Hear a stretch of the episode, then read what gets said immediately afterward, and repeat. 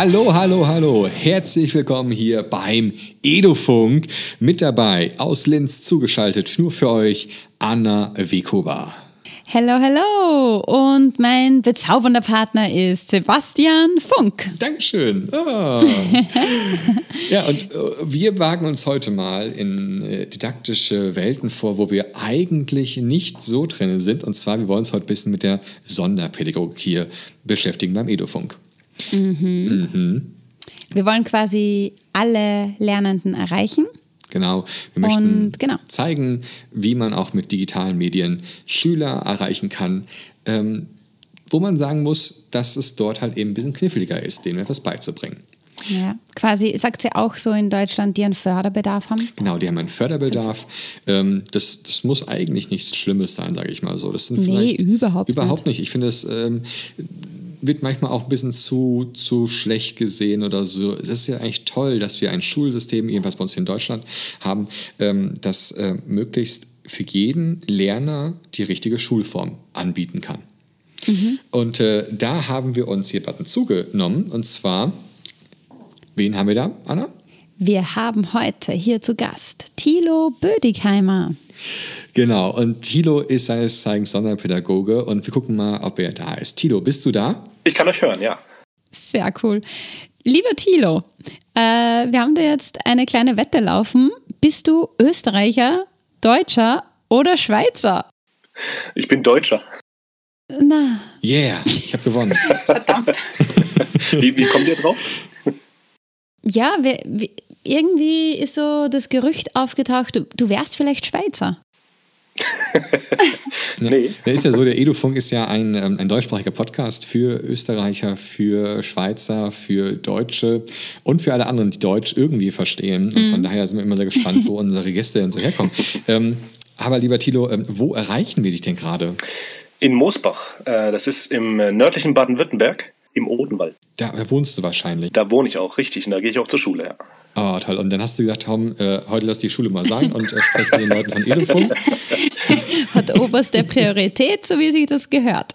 Dann äh, vielleicht eine andere Frage. Sag mal, ähm, bist, du, bist du so voll der, ähm, der iPhone- und Mac-Typ oder gibt es bei dir auch noch andere Geräte zu Hause? Bei mir gibt es tatsächlich auch noch andere Geräte, ähm, wobei die hauptsächlich meine, tatsächlich meine Frau nutzt.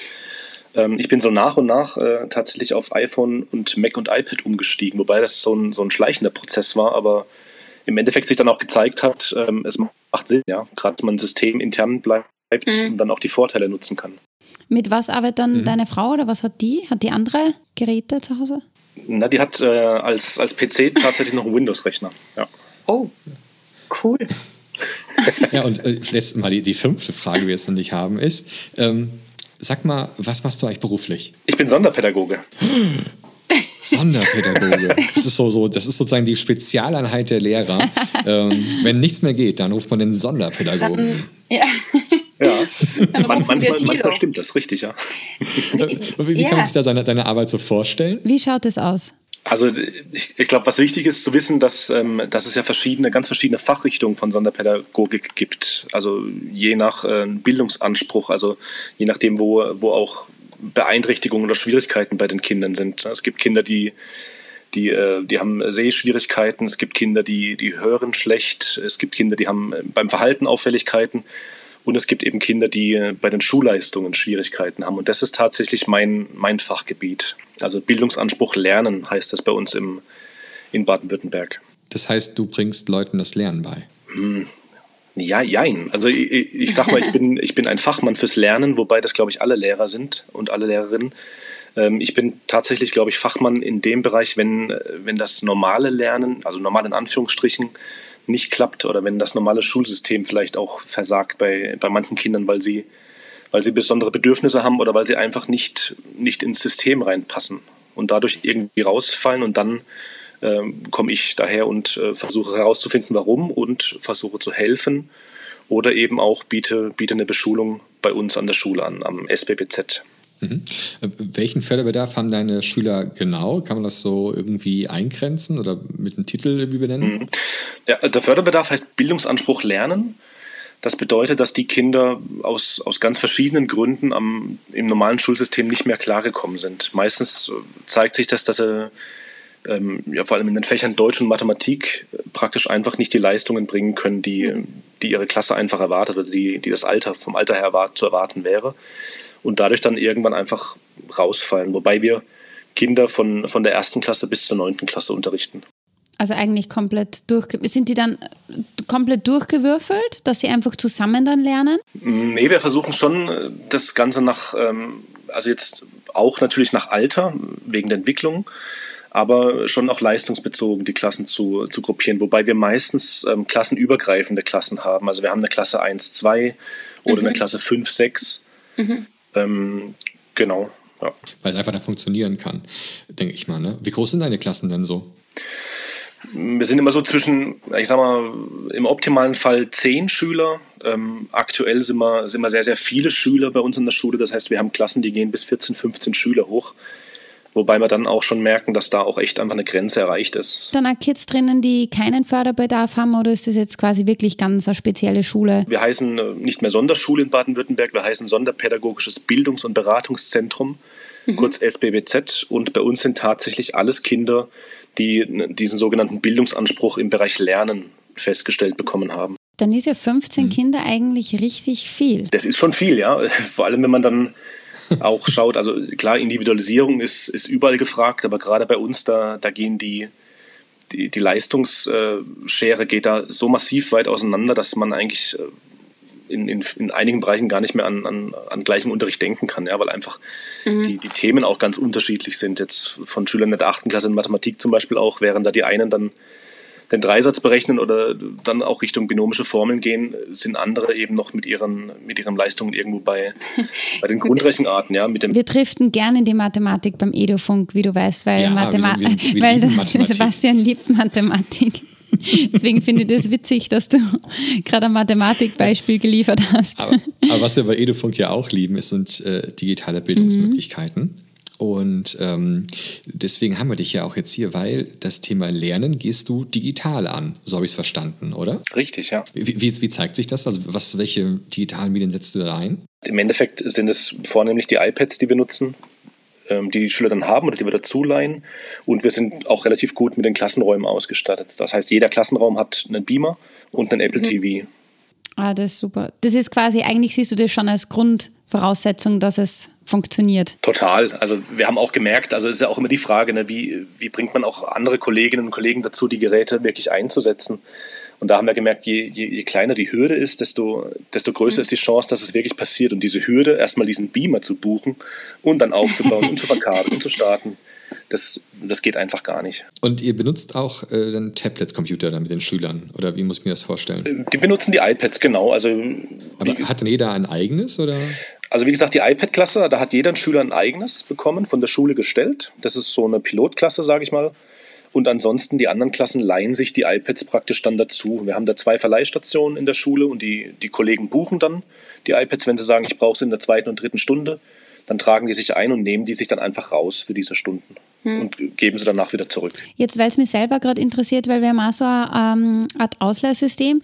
Äh, findest du, reicht es dann so stundenweise das zu buchen oder sagst du, wäre es eigentlich ja sinnvoll, ähm, das einmal einen ganzen Vormittag zu belegen oder vielleicht sogar mal eine Woche? Wie, wie, wie siehst du das jetzt persönlich? Hm. Also für den Einsatzzweck, für den wir sie aktuell nutzen, und das ist hauptsächlich projektbezogen auch, reicht es eigentlich dieses, dieses Verleihsystem, merken wir. Mhm. Wobei die iPad-Klasse natürlich auch, die hat ein digitales Klassenzimmer dann und äh, geben die Hausaufgaben darüber, tauschen sich aus über die Hausaufgaben oder über den Unterrichtsstoff. Das bietet nochmal andere Möglichkeiten, das stimmt schon, aber ich glaube, da muss man auch als, als Lehrkraft voll dahinter stehen und auch ja, so weit sein, dann das auch wirklich äh, einzusetzen, die ganze Woche über. Der Lacher ich war ja gemein. Diese, diese, typische Frage stellen von Lehrern. Ähm, was ist denn da jetzt der Mehrwert, Tilo? Also, du gibst jetzt äh, diesen. ich hasse, ich mag diese Frage eigentlich Aber auch nicht. Ne? Man muss jetzt so ein Horrorgeräusch oder? einfügen von so einem Film. So. Dum, dum, äh, dum. Sekunde, ich, ich kann das. Sekunde, da ist es.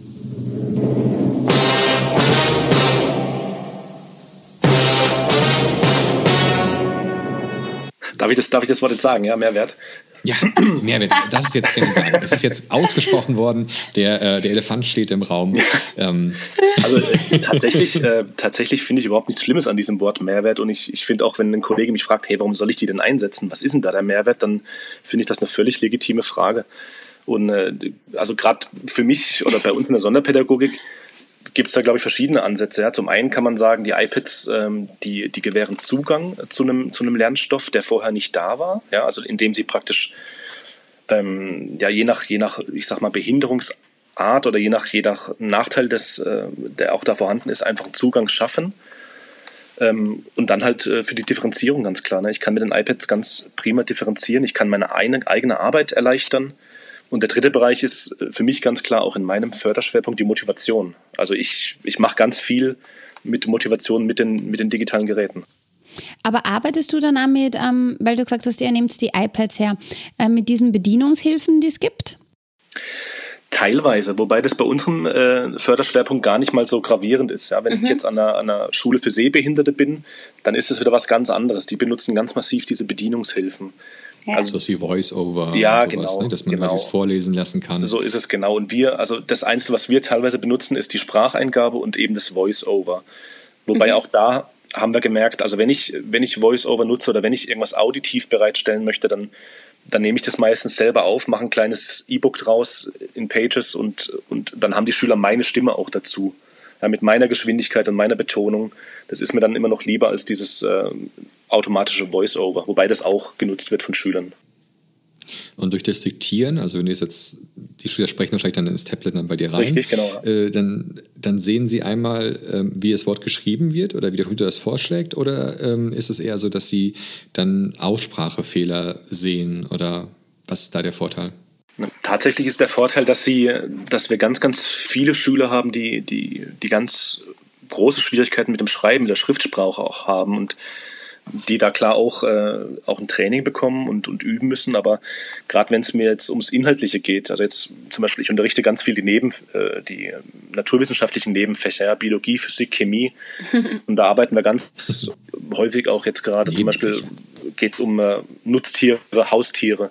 Und da sollen die Schüler Texte verfassen oder Steckbriefe verfassen. Und wenn wenn die dann praktisch daran scheitern, dass die die Buchstaben nicht finden oder das Wort einfach nicht geschrieben bekommen, dann sind die in mhm. kürzester Zeit so frustriert, dass das Inhaltliche eigentlich völlig äh, verloren geht. Und da nutzen wir tatsächlich die Möglichkeit, dass die einfach den Text einsprechen und dann im, im Tempo mit den anderen Schülern, die praktisch ja. tippen können, einfach mithalten können und ihren Inhalt auch, auch mitteilen können. Und darum geht es mir in dem Fall um den Inhalt und nicht darum, dass sie jetzt äh, explizit nochmal das Schreiben üben. Cool. Das heißt, für die Schüler ist es allein schon Motivation, dass sie nicht durch ihre eigenen Befangenheiten aufgehalten werden in ihren kreativen Arbeiten. Total, und da, darum geht es ja, dass man einfach jedem den Zugang äh, zum Thema ermöglicht. Auch und in dem Fall heißt es eben, dass, dass er nicht gebremst ist dadurch, dass er einfach für ein Wort zwei Minuten braucht ja, und dann damit keinen kein Inhalt zustande bekommt und dann nur frustriert ist. Genau. Hm, ist auch ein bisschen peinlich dann ja auch, ne? Oh, wieso wirst du nicht fertig und so, ne? mhm. ne? Und so kann er es einfach reinsprechen. Genau, ja. ja. Ähm, ist das, das das eine große Feature, was du nutzt bei dem Tablet, oder würdest du sagen, da gibt es noch, noch mehr, was deine Arbeit dann erleichtert oder verbessert? Also tatsächlich nutze ich, äh, habe ich jetzt auch festgestellt, ich nutze eigentlich kaum irgendwelche speziellen Lern-Apps, sondern was ich hauptsächlich nutze, ist wirklich die Kamera und äh, die Sprachmemos, also die, die Tonaufnahmen, worüber wir dann äh, bestimmte oder auch Experimente festhalten können. Ja, gerade auch im Physik, im Chemieunterricht, wenn wir Experimente machen, dann filmen wir die mittlerweile. Mhm. Und die Schüler, die Schüler können dann sich auch entscheiden, praktisch, ob sie als Leistungsüberprüfung dann am Ende einfach, äh, ich sag mal, ein Arbeitsblatt ausfüllen oder äh, eine Klassenarbeit schreiben oder ob die sagen, hey, ich, ich erkläre über, ich erstelle über dieses Experiment ein, ein Erklärvideo ja, und zeige damit, ich habe es verstanden, worum es geht. Ich kann äh, das Experiment äh, praktisch zergliedern in die Teilschritte ich beschrifte die Teilschritte richtig und habe dann ein Produkt am Ende, was, womit ich meinem Lehrer zeigen kann, hey, ich weiß, worum es ging und ich habe es verstanden. Das sind ja eigentlich ganz banale Sachen, die das Tablet bietet und der Unterricht dann, also es hört sich an, als würde es bei dir funktionieren. Doch, glaub, also äh, glaube ich schon, auf jeden Fall. Also ich, ich habe motivierte Schüler drin und ich habe äh, Schüler, denen ich die Möglichkeit gebe, ihr Wissen zu zeigen und eben nicht nur schriftlich zu zeigen oder über irgendwelche Arbeitsblätter zu zeigen, sondern indem sie tatsächlich Produkte erstellen. Und meine, meine Erfahrung ist, Also ich habe heute jetzt wieder äh, letzte Woche eine Abfrage gemacht, ähm, was sie noch wissen von, vom letzten Jahr. Und da waren die Schüler ganz vorne mit dabei, die einfach diese, diese Videos auch erstellt haben. Ja? Die wussten noch, wie die mhm. Versuche abliefen von letztem Jahr. Und das zeigt mir wieder, dass, dass das doch Schön. einfach ein höheres Gut ist, als einfach nur irgendwelches Wissen auf einem Arbeitsplatz zu schreiben in irgendeinen Lückentext.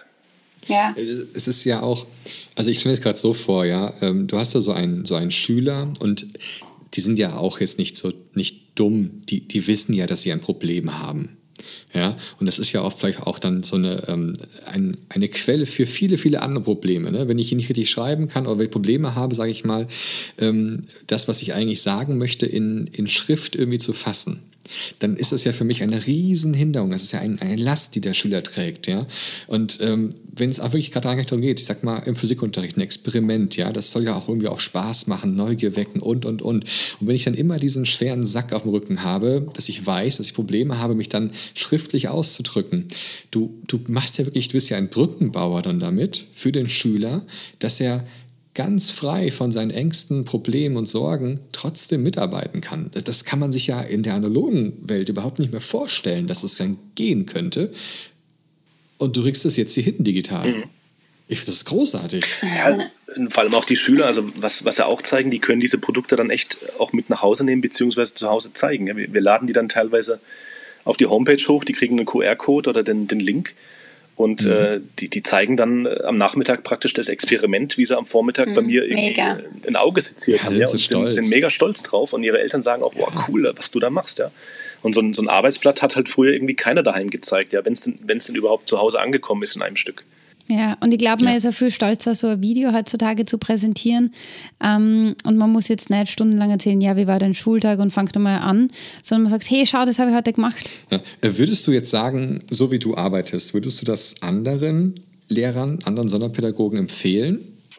Ja, schon. Also das ist auch das, was ich immer, immer versuche oder was wir auch ähm, in, in, als in, in der Schulleitung praktisch versuchen. Also wir wir bieten, wir bieten an und wir stellen vor und, und lassen vorstellen, was es für Möglichkeiten gibt.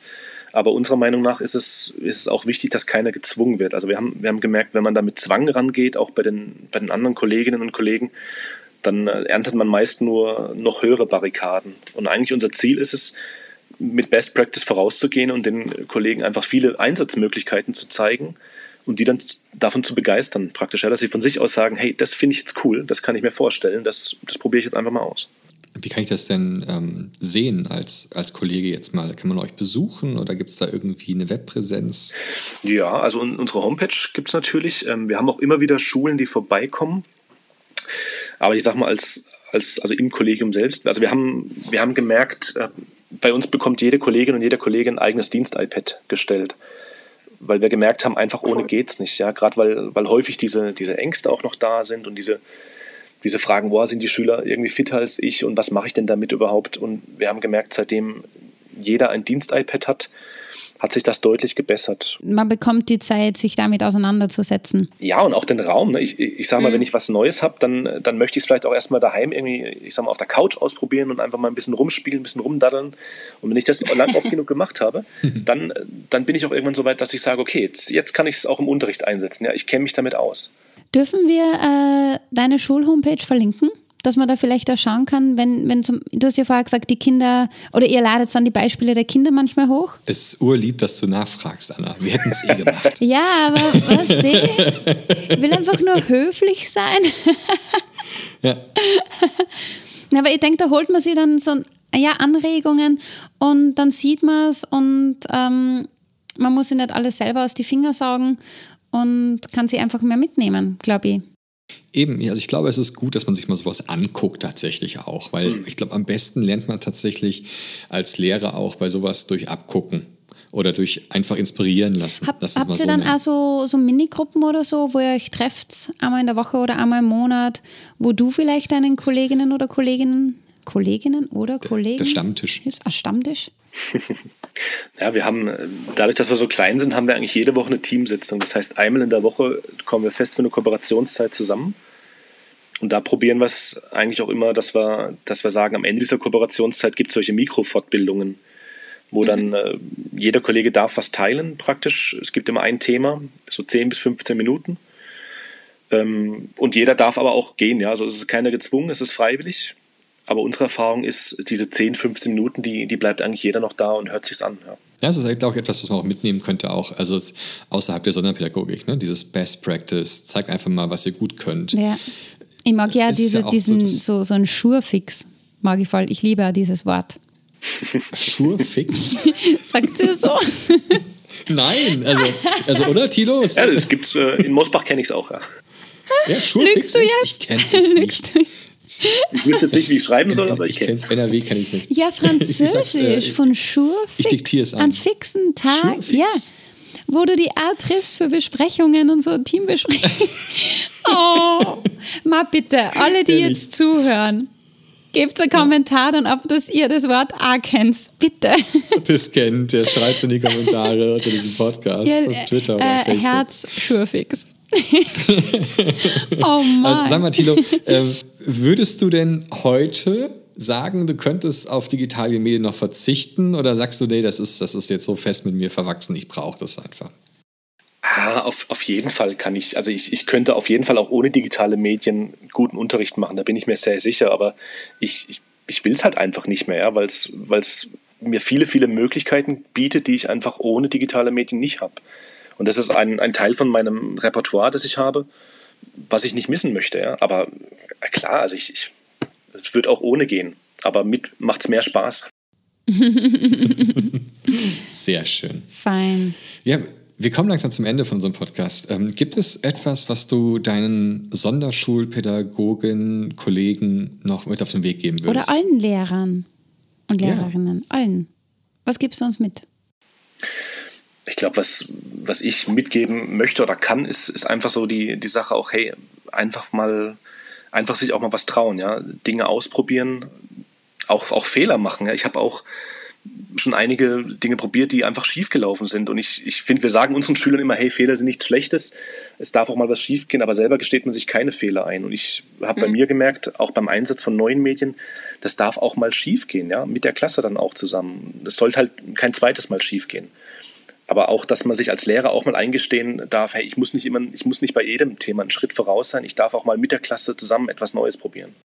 Ich, also ich fand es wirklich schön, das mal von dir zu hören, wie das bei euch läuft. Ähm, und ich glaube, jetzt, wenn der Podcast raus ist, werdet ihr auch viele, viele neue Besucher haben, die euch besuchen möchten. Das würde uns freuen. Cool. Perfekt. Super, okay. Auf bald. Ja, danke schön. Gerne, macht's gut. Ciao, Mach's gut. Papa. Ciao. Tschüss. Sebastian. Ja, ne? War doch voll das angenehme Gespräch, einfach mal in dieses Thema reinzuschnuppern. Absolut. Und ich habe auch viel mitgenommen. Also das, er hat ja ganz klar gesagt, er braucht keine großartigen Lern-Apps. Ihm reicht mhm. eigentlich, mhm. gerade jetzt bei so projektbezogenen Arbeiten, wie zum Beispiel ein Experiment oder ähnliches im naturwissenschaftlichen Unterricht, es reicht manchmal so eine Diktierfunktion. Ja, oder die, die Kamera. Ja, und dann, ich fand es auch klasse, dass dann auch das, das digital Erzeugte von den Schülern, dass das auch auf dem Weg findet, dass es auch zu Hause präsentiert werden kann. Ja, es ist, ist einfach so motivierend, wenn die Mama, wenn die Papa, wenn Onkel, Oma, wenn wenn irgendjemand in der Familie sagt, das hast du richtig gut gemacht oder wow. ja?